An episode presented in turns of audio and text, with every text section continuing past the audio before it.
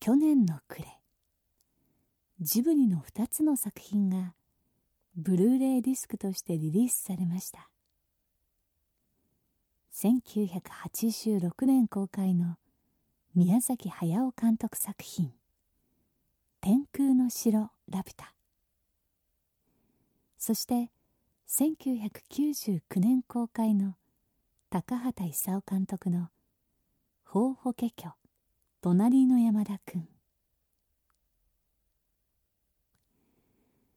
ジブリ汗まみれでは今回この2作品のブルーレイディスクリリース記念として行われたイベントの模様を中心に宮崎駿と高畑勲。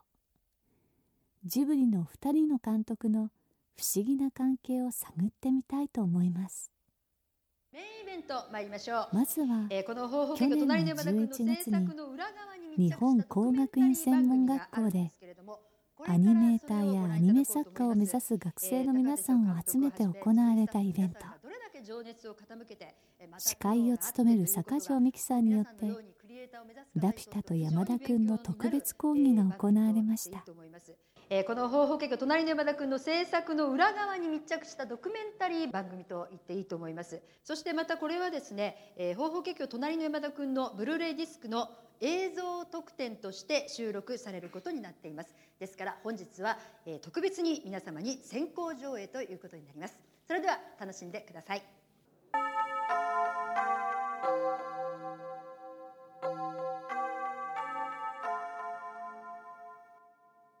ァンタジーの影響だとまあ半分は僕は思ってるんですけど一言で言いますとやっぱりあの今そ主観的にですねその大真面目な人が非常に多いんですね「もののけ姫が生きろ」っていうのがそのポスターに載ってましたけど、まあ、あの山田君はですね、まあ、楽に生きたらというふうな感じで その分かりました、そうですやりたいって全然思わないですけどね。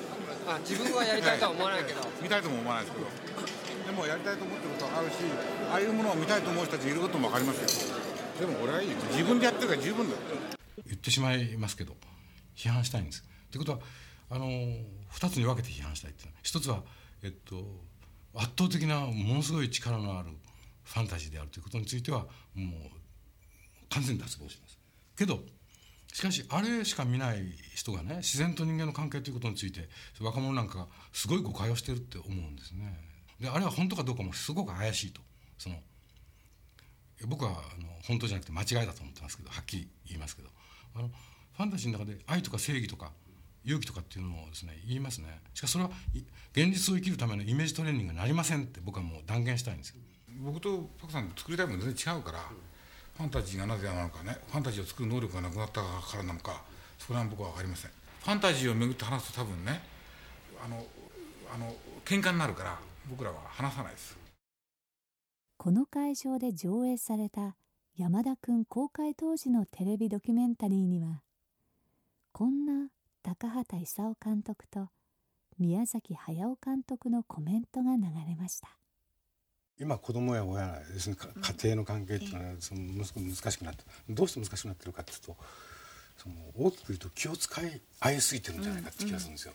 昔の家庭っていうのはポンポン平気でその相手のことを言わないでそれで結局あの成り立ってるから楽だったんですね。ところが家庭の中でさえその親が子供に気を使ったり子供が親のこと気を使ったりするのは、もう息苦しいと思うんですね。それが現状だと思うんですよ。だからそれに対してあの平気でこう言ってたその状態っていうものを作りたい。多分僕が一番パクさんの悪口を言うけど誰かが悪口言ったら一番ムカついてねこう。それは違う。一緒にいた時間はですねある時期は女房より長いんですよね。それはたまたま組合で出会ったことによって仲間っていう言葉が一番ぴったりだったんです。なんで同じ船に乗っ取らなあかんねやろか。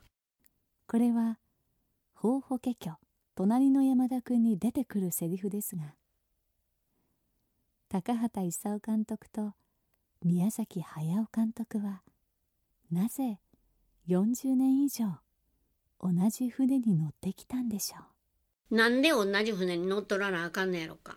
えー、しゃあないやないかとかねその諦めが人生諦めが肝心とかそういうことじゃなくてむしろそういうふうになってた方がその大したことのないと自由自覚のある人間にとってはずっと前へ進めますよというそれこそ宮崎駿に大怠け者の子孫子孫ですと言われるぐらいね自由に振る舞ってきたし自分としては人の能力っていうのはあの一定限られてるんですからねそれを文を知るということは非常に大事だと、まあ、僕は思ってきたんですよ今までも。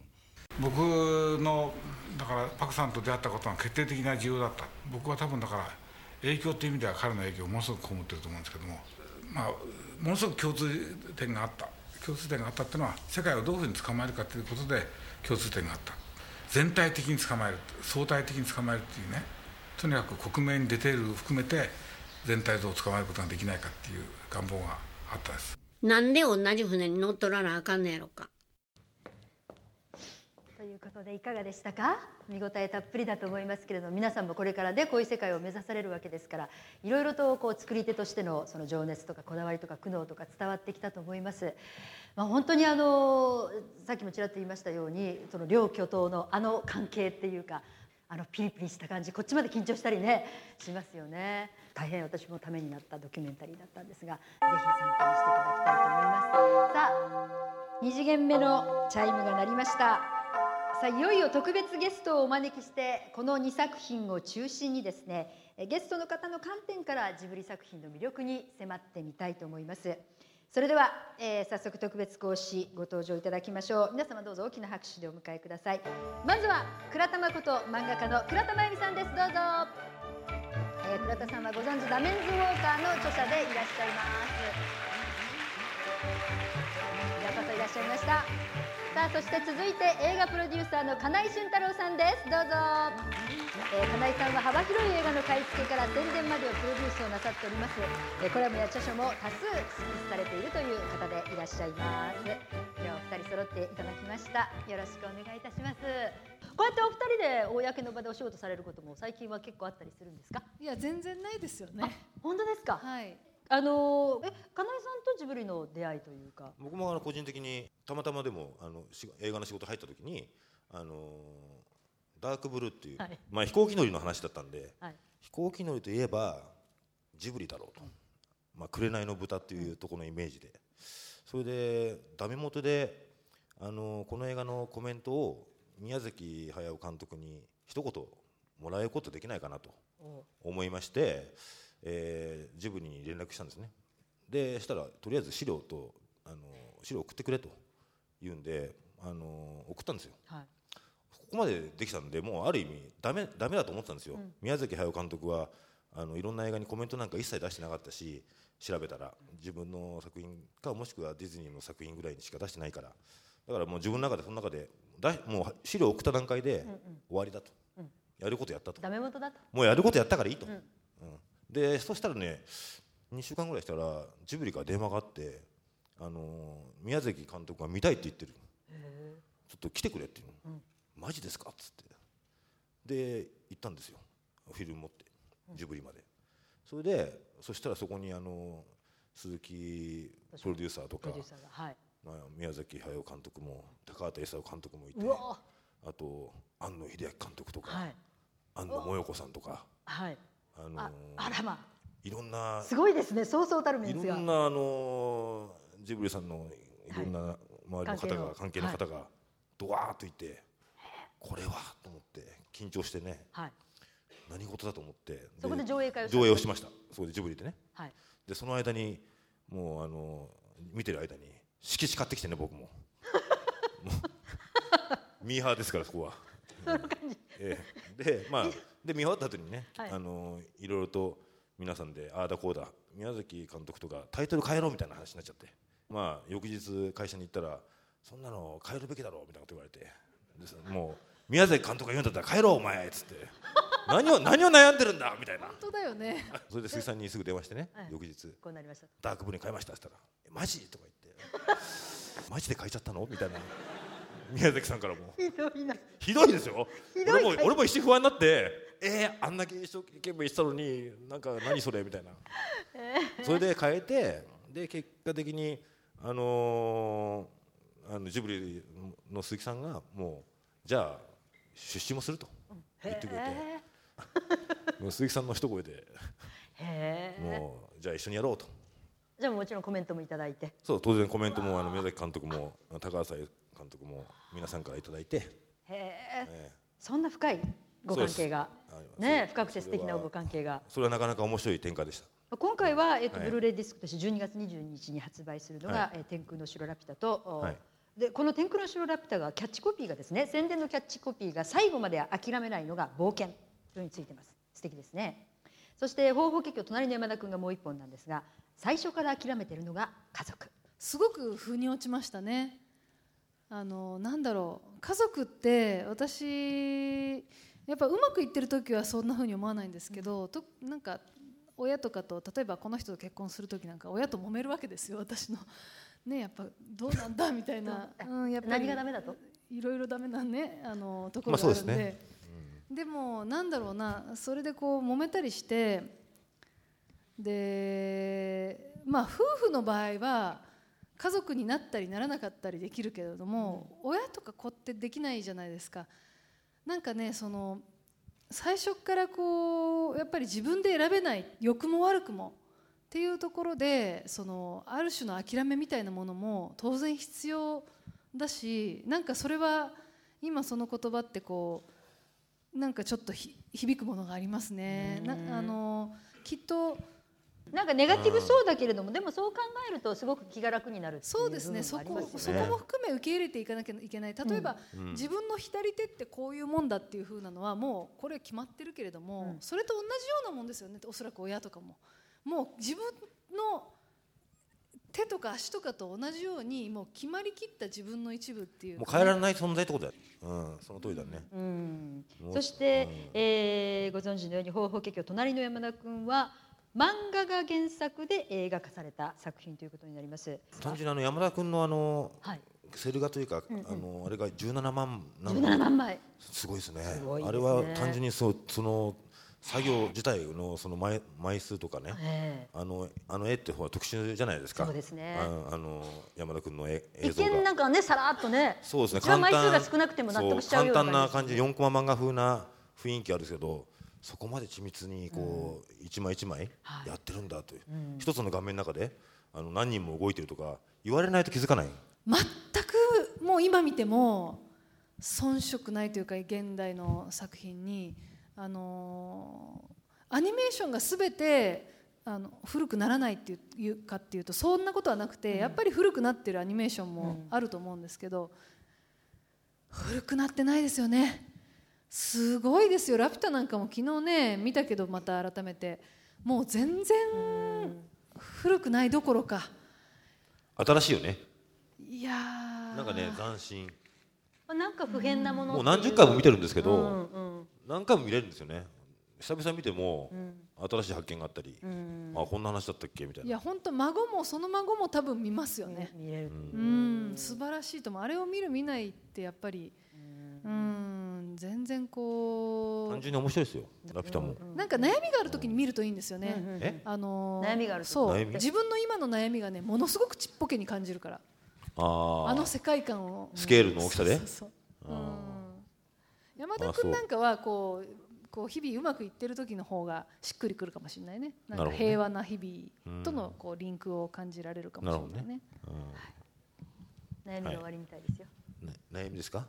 もう今はもうないですよ、大丈夫ですよ。さあせっかくですので、えー学生の皆さんからもこのお二人にあのぜひこの機会に聞いてみたいということがあったら、えー質疑応答で、えーできるチャンスでありますのでぜひこの機会に伺ってみてくださいあの質問したいなという方はぜひあもう早速いただきます漫画アニメーション科の漫画コースの2年の奥田と申します。えっと過去に鈴木プロデューサーがあの好きなものを仕事にすると嫌いになるかもしれないから距離を置くようにしているっておっしゃってたんですけどそれに関して、えっと、倉田さんと金井さんは、えっと、好きなことを仕事にするっていうのをどうお考えかなと思ってお答えくれれば。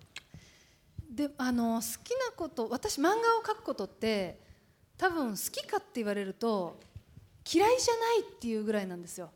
あまあ嫌いじゃないなっていう仕事を皆さん見つけていただきたいなって思いますね。はいじゃあそちらの女性はい。えっと、あの隣の山田君の、えっと、キャッチフレーズが最後まであごめんなさい。最初から諦めているのが家族ということですけれどもあのお互いもあの諦めていること相手に諦めていることっていうのはありますか？お願いいたします。なんかだから私なんかその貸してるお金があそっか。やっぱあのー、600年ぐらいかかんないとこの調子じゃ返してくんないよねみたいなぐらいしかずつぐらいしかこう返ってこないのはイラちょっとイラッとしてますけど。子供手当を気づかずに使っちゃって怒られ怒るでしょそれは。ちゃんと返してもらうからね。すいませんかなり勇気がいただけたんじゃないかと思いますけれども。あの若い方々なんでもうこれからですから仕事も恋愛も結婚ももうなんていうか若いうちはじゃんじゃん間違ってで間違ってもいいからその間違ったなって思ったら軌道修正いつでもできるんでね。あなたもね散々間違ったもんね。そうだね。むちゃくちゃやってもう僕もね4回も結婚して自己破産までしちゃってますけどなんとかなりますから。はい。そうだよね。そうですね。まさか俺も自己破産してまた就職できると思ってなかったし今一社員としてまたやってますからね。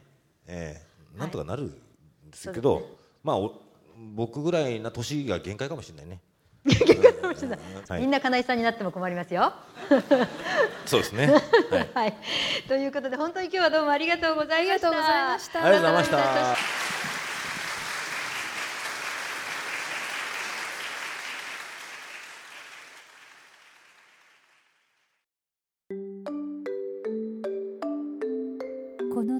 講義のカリキュラムを作った鈴木さんはなぜ金井俊太郎倉田真由美ご夫妻を特別講師としてお招きしたんでしょうか。もしかするとお二人はどこか高畑さん宮崎さんの関係に似ていたりするからでしょうか。全然違う二人だからこそ人生のパートナーにはふさわしい。そういえば以前恋愛に遊びに来た高畑さん宮崎さんの東映動画時代の仲間。アニメーターの大塚康夫さんはこんなエピソードを語っていました。皆さんがそのガリバ旅行記でね最後のとこ変えたでしょ。あの時にね諸君脱帽したまえってね。みんなに言ったんですよ、うん、あれは皆さんの登場ですけどね、うん、僕のところに犯人来たのはねガリバーの時に僕のところに犯人入ったんですよ。すぐもうね原画描いてもらったんだけどその自分より8年ぐらい先輩のアニメーターが帰ってきたね。動画でいいでしょそれそその気に入らないんですよね。こんなの使い物なの怒るんですよその先輩がねそれ怒りますよね。あのかぼちゃやろうとか言ってねパカってやつですね。あパカってやつ？うん。ああいうねあのあの人は出てこないでしょもそうですうね。ね。なんですかねあのエネルギーは。あのパクさんと皆さん見たらあああいうふうにはできないと思ったらね。あれが理想だとすると今でもいないんですよ。他にね変わる人がいる皆さんってのは若い時は持ってたんですか？いや持てないですよ。持てないですか？な持てないですか？持てない持てない持てない理由は何なんですか？顔ですね。顔。高橋さん持ってたんですか？高橋さんはねもう会社に行くとね朝行くとねお花が置いてあったりね。机の上に。でお弁当はね豪華なお弁当を作ってくる女の子がいてね置いてくるんですよ。で誰が置いたか分かんないんだけど花やおお弁当がしょっちゅうあったんですよ、高橋さんの机の上に。ええ、で僕なんかそれ高橋さん来る前に取って食ってた。よお裾分けで。持ってたんですね。乗せたんですよ。うん。あの人は持ってましたよ。そしてその後の2人について浦沢直樹さんとの対話の中で鈴木さんはこんなエピソードを語っています。いやー最初のあのルパンっていうのは大人向きのアニメーションですよね最初ね、うん、でもう全く視聴率が取れなくて、あと読売テレビでしたっけ？そうですこれで8話かなんかでもうダメだってことになって。で急遽高畑勲と宮崎駿が呼び出されて、俺で大塚康生と3人で始めたやつですよね、でも結局視聴率は取れなかったっていう。母を訪ねて三千里はあれは何年ぐらいですかね？74年とかそれ辺じゃないですかね。ややっぱりあの背景の感じびあの美術館でなんかこういうこういう美術館のあるものを作りたいっていうのはもうあの頃指針が決まってた感じしますね。あの街の描き方とかあのあれはなんだっけ、えーミラノじゃなくて。船が出てくとこですね。そうですあそこの、いわゆるなんていうんですかねトンネルのようになってる、うこうそこの下にできた影とか、あのいやあれよく言ってたのはねこのアニメーションは影が違うってなんかいつも言ってたような気がするんですよね、すごいや影がって。マルコがタタタタってそこのトンネルの下を入った瞬間にクッと影になってキャラが黒く暗くなってそれでまた向こう抜ける時白あの明るくなったりとか。そういうね影表現がただごとやないわこれ。言ってましたね。マルコが走っていくことによってその街の感じがつかめるようになったんですよね。そうですよね、うん。でもあの時代にあの美術はすごいですね。うん。まあ現場は大変だったでしょうけどね。やっぱり高畑勲ですねあれはあのこだわりは本当に。それとやっぱりイタリア映画にしようとしてますよね、うん。でカメラがみんなイタリア映画ですよね、それも、うん自転車泥棒とかね、あの時代ですよね。あのそうなんか発色がいいんですよねまたね。あの昔のフィルム感の発色がいいの、だからまあ皆さんなんて今のレイアウトっていう画面設計っていう仕事やってるんですけれど、まあ単純に言っちゃうとそのカメラマンですよね、俺でそこで高畑勲のもとで、まあ徹底的にそれを勉強させられる、でそれがさっきの話じゃないですけれどやっぱり広角で描くと高畑勲が認めないわけですよ、俺で全部標準を求めるでしょ、だからそれは苦労したって言ってましたけどね、何しろ自分が描いてた絵がみんな広角だったんですよね、でそれをどうやって標準に持っていくか、うん。それを徹底的にやられたっつって、ほんで2人っていうのかねえみんなであれあの向尾高村っていう人が美術を描いてるんですけどね、3人であのイタリアの街を歩いて、うん。で高橋さんがすぐね言うんですね、歩いてて面白い建物があるじゃないですか、そうすると質問するんですよ、あれ素晴らしいですね。いいですねって。そうすると宮さんなんかが後で彼に聞いたんですけどね。いいって言うとね、いいって言った途端ね、間取りはどうなってるかって。そうするとそれに答えなきゃいけないわけでしょ、俺でともすると高橋さんという人はそこで多分こういう間取りだろうと、俺でその間取りがこうだって自分たちで決めた後、ちょっと中入ってみましょうかっつって訪ねていく、うん。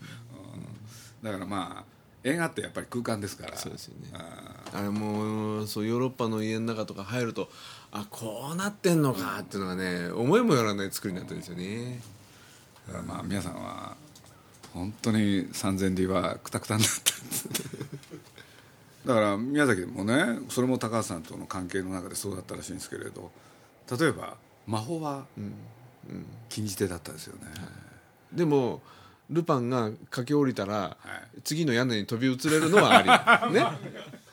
で高いところからコナンが飛び降りてビーンとなるのはありなんですよね。うん。だからさそこのせめぎ合いですよね、でもあれを初めてやったのはコナンなんですよ、高橋さんがいたらできなかった。やっぱりね、高橋さんがいなくなって初めてできたんですよ、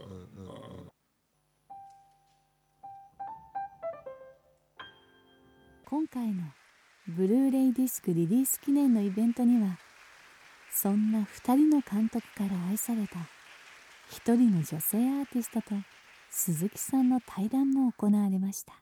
大きな拍手でお迎えください。矢野明子さんですそしてもう一人ゲストをお招きしております。株式会社スタジオジブリ代表取締役プロデューサーの鈴木敏夫さんです。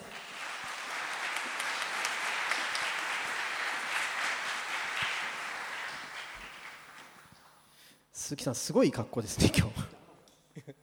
マイクを取っていただいてもよろしいですか？はい。あそのまましゃべりますんで、えーよろしくお願いします。今日はありがとうございます。はい、ありがとうございます。鈴木さんと矢野さんってそもそも最初はどこでお会いになったんですか？最初はどこでお会いになった？いやあのね、はい。あのまあ隣の山田君という映画を作ってて、まあ映画って当たり前ですけど当然音楽が必要になる。俺でもうそろそろやんなきゃいけないっていう時に僕が高畑監督にね、えー矢野さんでやるのはどうだろうと、もうその時のことは生涯忘れませんけどね、高畑さんがね相当びっくりした顔したんですよ。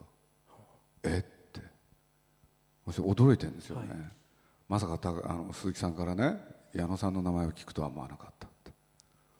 で何かなと思ったらね矢野さんの音楽っていうのはね、高級なんですと。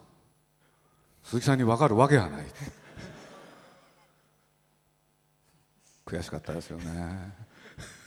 台本いただいて、それで今までにない形のっていうふうにこうこれすごい冒険だなと思って、ちょっと私もその冒険に乗らせていただきたいと思って。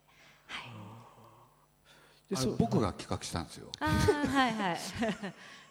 だそうですよ。これ大事なポイントなんですね。ね大事ですよね鈴木さんが思いついたっていうのが、でもやり始めたら結構大変だってことに気がつきまして、確かに。あの映画音楽も全部ですもんね。はい。しかもあの声優にも挑戦されてはい。あの最後のところね、あれどうして矢野さんにってことになったんですか？僕が推薦したんです。本当本当なんですよ、はいありがとう。そう理由はだそうですね。な何だったんですか鈴木さん？いやあの先生役はね、はい。あの矢野さんを置いて他にいないだろうと、もう本当にそれですよ。あのキャラクターだって似てるじゃないですか。いやいやあのーやはりちょっとこうあの他人じゃない気持ちがやっぱり湧きますよ。適当。あの適当っていうのがね、はい。まあ、僕はこの作品の大きなテーマだったんですけれどそれをねなんていうのかなちゃんと自然に言える、はい。っていうとやっぱり矢野さんを置いて他にいなかったっていう。まああらゆる意味でね。言えないですよあれ。えそうですかね。それであの鈴木さんは味を占めたのか矢野さんにはその後、まあ、その三田三鷹の森美術ジブリ美術館でやってる「水雲もんもん」って作品だとかそれから「宿探し」って作品だとかポニョの妹たちの声もお一人でやられてるんですもんね。はい。あの200万匹ほど 200万人分ほどやりました。あの酷使されてますけど矢野さんを。あの来年ねいやこれまだ言っていいかどうかわかんないんですけどニューヨークでに日本年っていうのやるんですか？なんかそういうイベントがあるらしいんですよ。そう。ほんで小沢誠二さんがはい。なんか中心になってうん。いろんな企画を考えるっていうんで俺でジブリからもねなんか出してよって言われたんで宿探しにしたんですあらまあ嬉しい。あこれは初めて発表されてるんですけど。これだからまあ言わないでくださいね。いやだからニューヨークに住んでらっしゃるでしょ、はい。だからね矢野さんがいいなと思って、適当。僕中川理恵子さんっているじゃないですか。うん。ブリとグラの。好きですかやっぱ大好き。あのお母さんとね僕よく会うんですよ。でなんかねあの人の作品をちゃんとやってみたいっていう夢があるんですよね、うん。あそれいいですね。好きなんですよあのお母さんと喋ってるのが。うん。私は面識ないですけれども、作品はたくさん、はい。またじゃあそのうちいつかジブリ作品に矢野さんがこう絡んでくることも。あるでしょうね。人間じゃないあ。何か始まりそうな今 空気だけ 醸し出されましたけどもそろそろ人間の役を、適当。えー最近高畑さん宮崎さんの近況それから今後あのお話しできる範囲でちょっと教えていただいてもよろしいですか？宮崎駿は年が明けると70歳になります。これ近況じゃないか。高畑勲は75歳。2人合わせて145まだ作ってんですよね。僕の青春はどうなるのかなって。ないよ。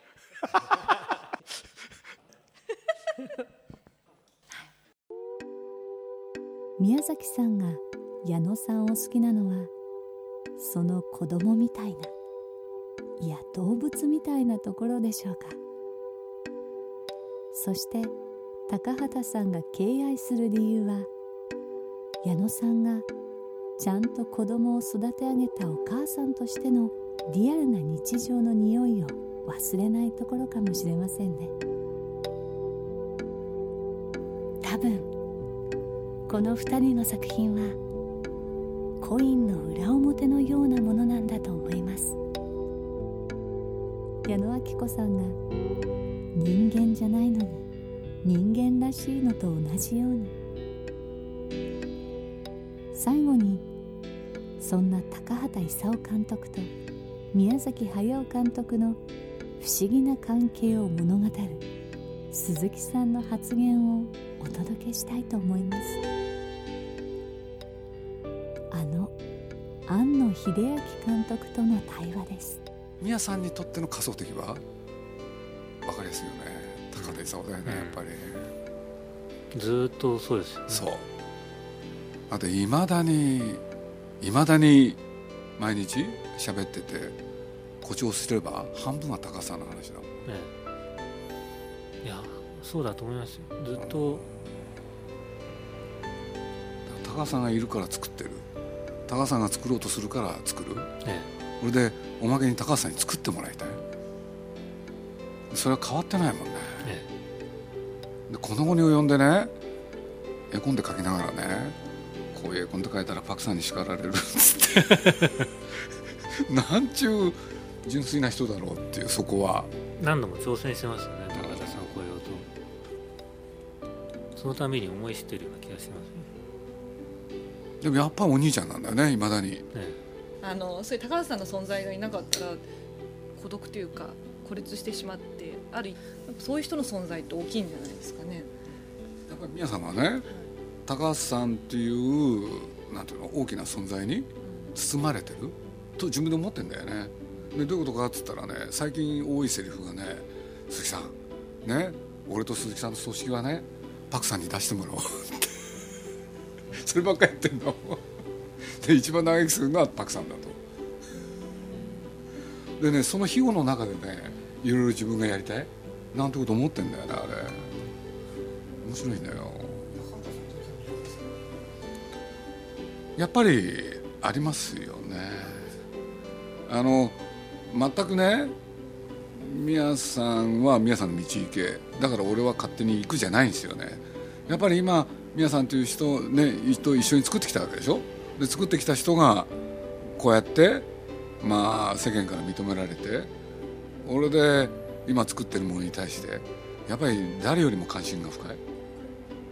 俺で誰よりもその内容をね見返して内容を把握してそれを自分の中で整理しようとする？まあそれは高さんすごいですよね。だから一本ごとにやっぱり皆さんはね高橋さんが何て言うんだろうっていまだに気にしてるし。うん？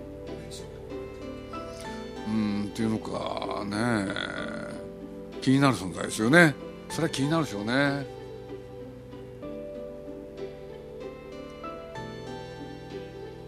そういう人が誰かがいるから俺もやるみたいなことは大きいですよね。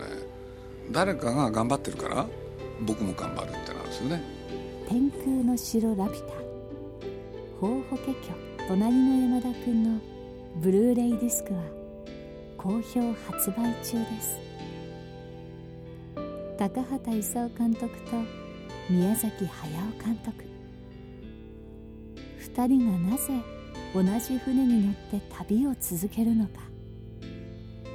ぜひあなたもブルーレイディスクで体験してください。なんで同じ船に乗っとらなあかんのやろか。はい OK です。ありがとうございました。お疲れ様。鈴木敏夫のジブリ汗まみれ。この番組はウォルト・ディズニー・スタジオ・ジャパン。読売新聞。JAL 町のホットステーション。ローソン。アサヒ飲料。日清製粉グループの提供でお送りしました。